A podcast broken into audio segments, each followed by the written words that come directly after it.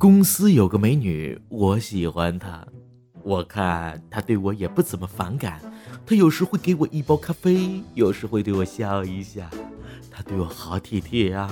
既然她这么喜欢我，我明天准备再去约她，估计晚上就可以。唉，终于下班了。尼玛，办公室里碰到个神经病，人长得丑不说。还老猥琐的盯着我傻笑。上述故事纯属虚构，如有雷同，你们自己看着办吧。据南吴和其他朋友们反映，有时候确实会遇到一些自作多情的男生，聊天的时候多回了几句，就以为是对他有意思了。上次请了一个男生吃波波糖，他就以为我喜欢他，为啥总会遇到这种人？就是就是。你一个大男人，插什么话？啊啊！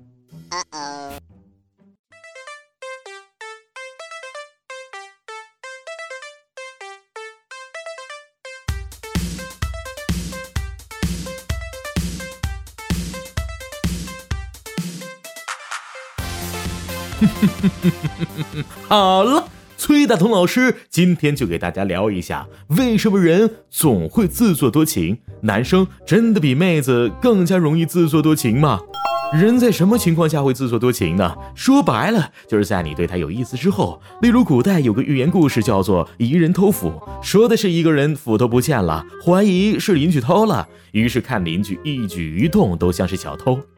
后来斧头在自家柴堆里找到，又发现邻居怎么看都不像小偷了。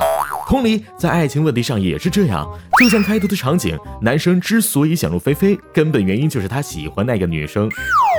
喜欢一个人就会对这段关系有所期待，然后就开始情不自禁的给自己加戏啊！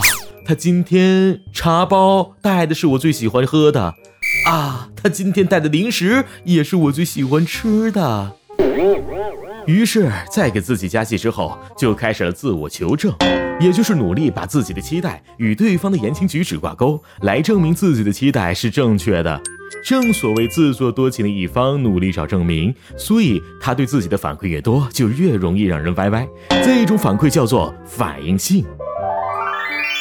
以色列有个社会心理学家格利特·伯恩巴姆和他的同事做了一个实验，来看看到底男生还是女生更容易自作多情。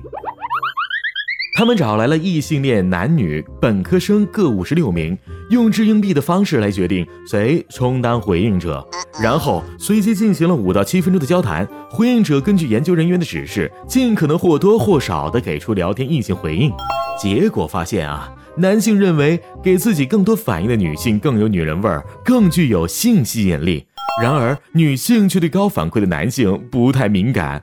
那么，是不是颜值左右了实验结果呢？为了验证在不看脸的情况下到底谁更容易自作多情，研究团队又倒动了一个做法相同的网聊实验。结果发现啊，看脸和不看脸，男生都更容易自作多情，女生在解读反应性时更加的严谨。这个实验给咱们上了重要的一课：男生需要明白。女性在向你示好的时候，别那么容易误会别人喜欢你；而女生需要明白自己需要更加明确的表示自己是否受到一个男生的吸引，避免尴尬，减少麻烦。好了，今天的大同五分钟就到这里，和你们说声再见了。现在你知道了吗？你哦，我知道你是喜欢我的。